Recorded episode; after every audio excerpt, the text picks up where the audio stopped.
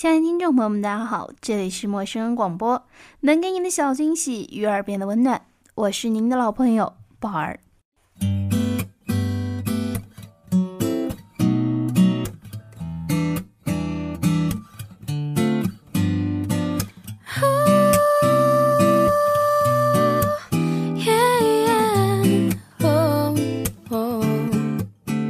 我经历了一件窘迫的事情，这件事情叫做相亲。其实相亲吧也没什么，最主要是遇到了这个人。唉，说来话长，故事要从二十七年前说起，但是似乎有点久远了。那么一句话概括就是：我今年二十七岁了，正是当下流行的剩女。这也是我长这么大来第一次赶上的流行。我赶上了第二个流行就是我读了博士，并且我是个女的。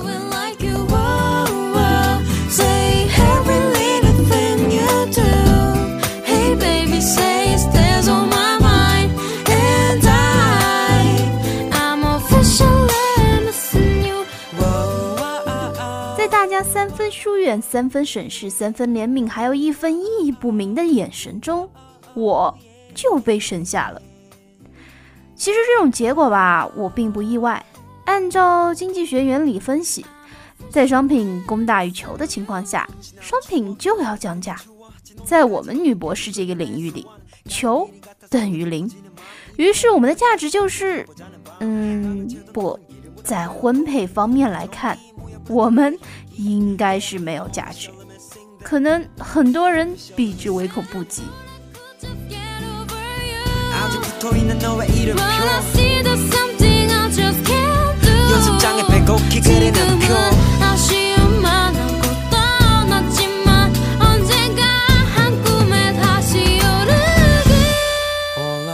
虽然经过缜密的分析后，我自认为这种结果合情合理。所以不以为然，很看得开。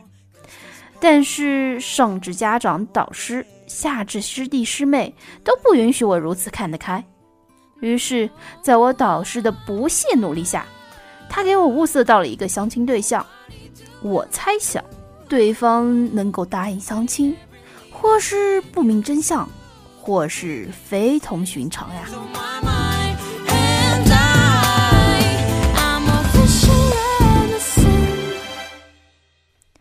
导师对我说：“这个男孩子啊，长得很帅，家里背景不错，从国外留学回来，现在工作也好。我和他爸爸妈妈是很好的朋友。”说这话时，字里行间带着几分莫名的得意。能给我找个相亲对象，可以让人产生征服人生的幻觉吗？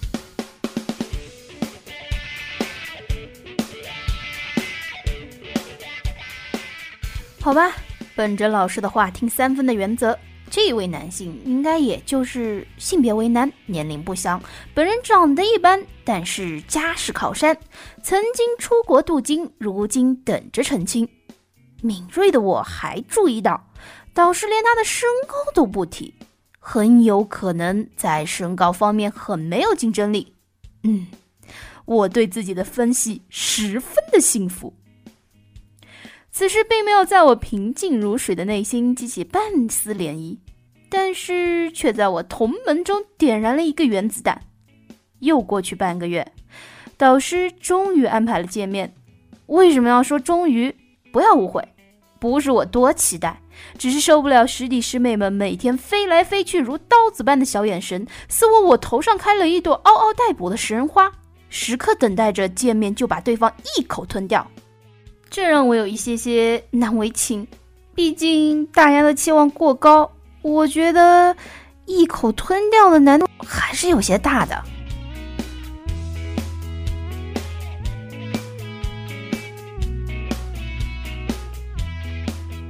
老师敲定见面的时间地点，我的任务就是按照老师的期许和师妹们的期望打扮的花枝乱颤就好。当然，有骨气如我。自然不会任人摆布，果断披上我的黑棉袄，用手做梳子捋了捋半长不短的头发，其实梳子我也是有的，只是我那烫了卷卷的秀发年久失梳，已经梳不开了，这样倒也省事儿。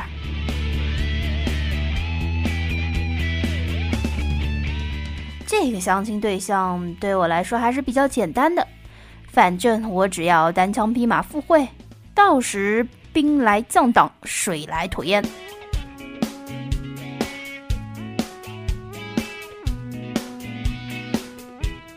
对方是一个三口之家，一个不缺，四个人坐在一起，互相看来看去。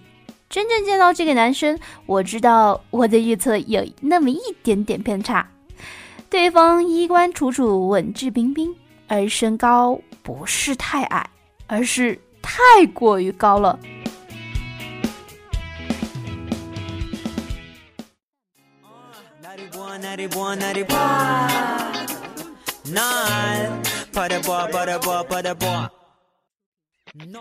虽然相亲我没有经验，但是我分析啦。应该是先打量打量本人，再是询问询问家庭，随后聊一下未来，最后互相夸赞一番，便寒暄告别，然后就是不再联系。我尽量表现的端庄温婉，毕竟我代表的是师门，不能过于给我的导师抹黑。虽然我的同门们很不情愿让我出来担当门面。饭桌上如此的过作姿态，真是让人心累，累得我只有力气简单吃了一点东西。其实我不是矜持，只是出来的时候顺路买了几块蛋糕，现在还正饱的厉害呢。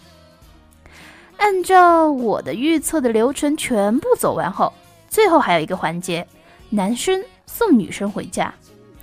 他笑盈盈的对父母打了招呼，声称一定会把我安全送回。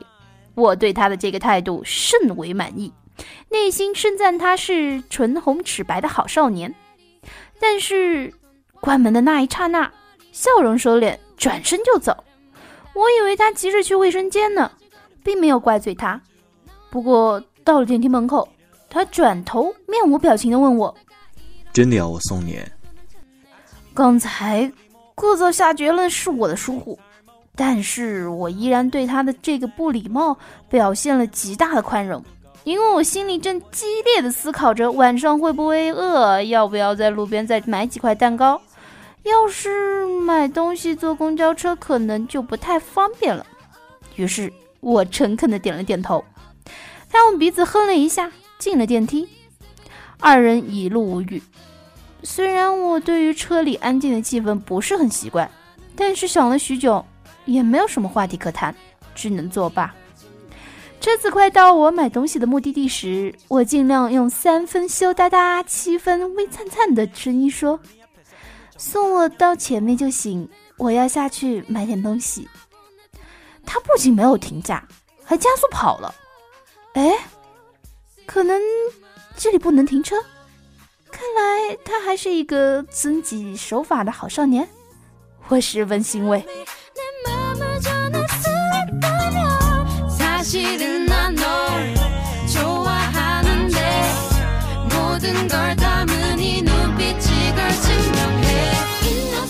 到了校门口，他终于舍得停下了车。在我下车致谢道别要关门的那一刹那，他开口说话：“你失忆了啊？你没认出我？”我依然没有领悟出他话里的深奥含义。认识他，这话从何说起呢？见我还是没有反应，他略扯着嘴角含笑说：“原来小学的时候你是班长，嫌弃我成绩差，现在你是女博士了，该是多么嫌弃我这么一个硕士啊！看来这次相亲是浪费班长大人时间了。”我开始搜过我大脑内存里的全部记忆。我小学时候有这样一个根正苗红、亭亭玉立的好同学吗？在我激烈回忆的脑袋要生烟的时候，他再次开口：“把车门关上，再见。”饶是我脾气好的不得了，这口气也不能咽下去。于是我狠狠地摔上他的车门，他的车子几乎在同一时间飞驰而去，留下我一个人在后面望尘。这个车尾气还真呛人。我慢慢的往办公室移动，动用了所有的脑细胞，终于想起来他是何方神圣。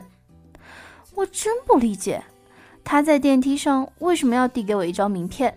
我念出他的名字后，他瞪了我一眼。现在我知道，我又念错了他的名字。正如一年级时第一次发作业本。一年级那时我才七岁，如今已经过去了二十年。我被岁月无情的摧残，他被岁月精雕细琢，可惜还是个记仇的小心眼儿。他最后那个表情我不曾见过，不过我猜测这个表情应该理解成鄙视。虎落平阳被犬欺呐。一年级我还是个兴趣爱好十分广泛的祖国花朵。每天把自己忙得晕头转向，无暇顾及与班里的同学打成一片。除了收作业、发作业，基本很少和别人产生交流。于是，在别人看来，我是作威作福的大班长，老师忠心耿耿的小跟班，实属冤枉啊！第一次发作业本的时候，认脸比较迟钝的我还不认识班里一张张无比相似、雌雄莫辨的稚嫩的面孔。于是，聪明的决定喊名字，让别人来取作业本儿。我喊了三声“古乐，古乐”，哎，谁是古乐呢？他走到我面前，面无表情的纠正我：“那个字念月。”我艰难的仰着脖子看了他一眼，认真思考后，一本正经的说：“同学，我觉得应该读乐。”他一把夺过自己的作业本。头也不回的走掉了，似乎还冷哼了一下。这么看来，这家伙从小就没礼貌，颇爱用鼻孔发音。那好像是我第一次正眼看他。想当年，我是眼角都不屑朝他瞥一下的。不是我骄傲，是我和他的身高实在差的有那么一点点多。那个时候他就很高，我懒，不愿意抬头看他。于是我不看他就被说成心高气傲，我看他就要被说成鼻孔朝天。做人真难，就像所有的小孩子的遭遇一样。老师喜欢用成绩区分好学生、坏学生，于是我们的关系就被理解成为好学生不愿意和坏学生说话。难道他的自尊心因此遭受了伤害而记恨于我？唉。做人真难。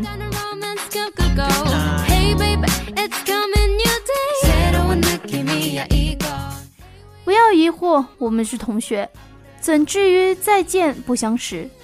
他小学四年级转学走后，就再也没有了联系。那个年代，我们还没有任何联系方式可留。当然，就算有，我应该也是他黑名单里面的贵宾。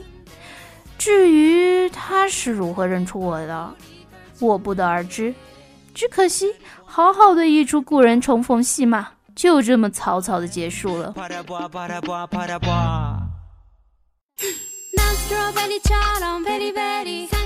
我正要好好回忆一下我逝去的青春，手机响了一声，是他的消息。老同学，好久不见，今天太匆忙，有机会见面好好聊一聊。匆忙，你个大头鬼！但是吧，父母养育我，供我读书也不容易，能省钱还是要节省的。所以，纵使我对他年幼时的诸多行为不太认同，但是他请吃饭，还是勉为其难的要去吧。你牙齿和原来不太一样了啊！我后来戴了牙套，那算不算整形？相亲的时候你怎么不坦白交代呢？不要再聊相亲这件事了，好不好？那聊一聊牙套。你在国外学的是气人专业吗？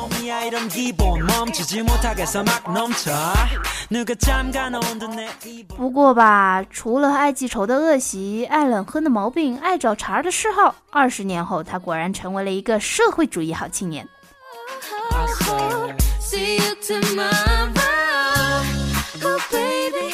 之后我们就偶尔见面，偶尔电话，偶尔上网聊 QQ，我全当是老同学互相消遣。如果他不那么气人，该是多好啊！他打电话说：“我妈问我上次相亲结果怎么样了。”我一面刷牙一面心不在焉。哎呀，就说我们是老同学啊。然后呢？然后，然后就没戏了呀。那不好交代吧？毕竟他花了这么多钱请你吃了饭，你不能吃了就走人呐。我吃了不走人？难道留下来刷盘子吗？哎，要不这样吧，我和他说我们交往了，然后进展还不错，这样他才觉得没有白花钱。这么拙劣的说辞，亏他一个留洋的高材生想得出来。于是我就这么被莫名的绑架了。他妈妈开始频繁热情邀请我共进晚餐，我导师看到了，我也开始眉眼带笑，频频点头。师弟师妹们也是每天对我露出欣慰的微笑，就差鼓掌称赞了。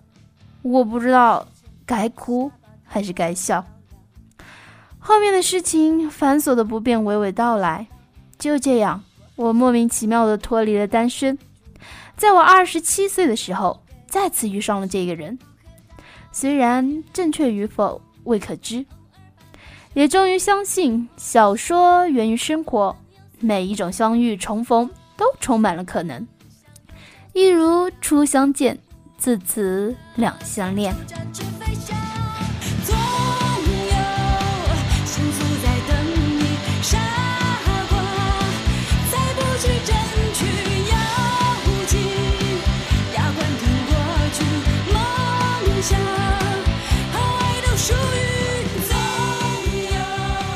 好了，本期节目的故事就分享到这里。